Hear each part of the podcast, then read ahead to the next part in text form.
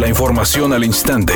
Grupo Radio Alegría presenta ABC Noticias. Información que transforma.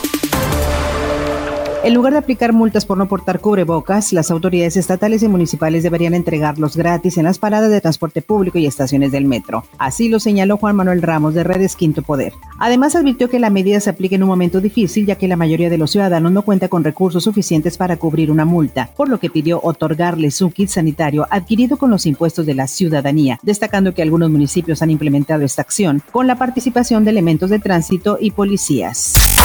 La Comisión de Justicia del Congreso del Estado inició las entrevistas a las aspirantes a magistradas del Tribunal Superior de Justicia del Estado, donde la jueza Alicia Ibarra fue cuestionada sobre distintas situaciones que se podrían presentar en las jornadas como magistrada. Para mí es muy necesario la preparación del Instituto del Consejo de la Judicatura. Nos dan cursos de capacitación, no solamente a nivel nacional y local, sino también internacional.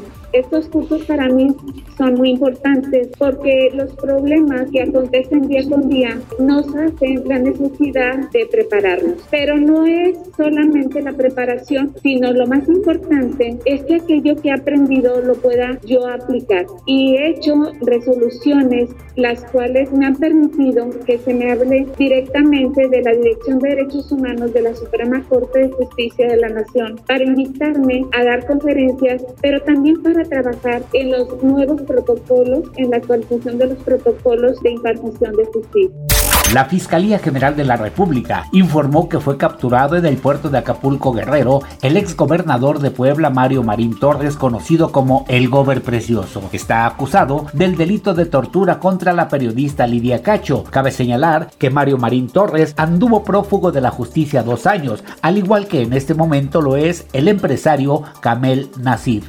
Mario Marín Torres será llevado a Quintana Roo, donde se le abrió investigación por los delitos de tortura. Para ABC Noticias, Felipe Barrera Jaramillo desde la Ciudad de México. Editorial ABC con Eduardo Garza. No hay citas en la delegación de la Secretaría de Relaciones Exteriores para tramitar o renovar pasaportes. Si en este momento usted requiere de pasaporte, no hay forma. Ni citas en línea ni telefónicas. Están detenidos todos los procesos en la Secretaría de Relaciones Exteriores. Así las cosas en blanco y negro. Y no hay fecha para que vuelvan a reactivar las citas. La actriz Claudia Ramírez dijo que está feliz de volver a la pantalla chica en la telenovela Fuego Ardiente. También representa el regreso de Kuno Becker. Esto hace que la historia sea de las más esperadas en esta temporada. Es una tarde con cielo despejado. Se espera una temperatura mínima que oscilará en los 20 grados. Para mañana jueves 4 de febrero se pronostica un día con cielo despejado. Una temperatura máxima de 36 grados y una mínima de 16. La temperatura actual en el centro de Monterrey 26 grados. ABC Noticias. Información que transforma.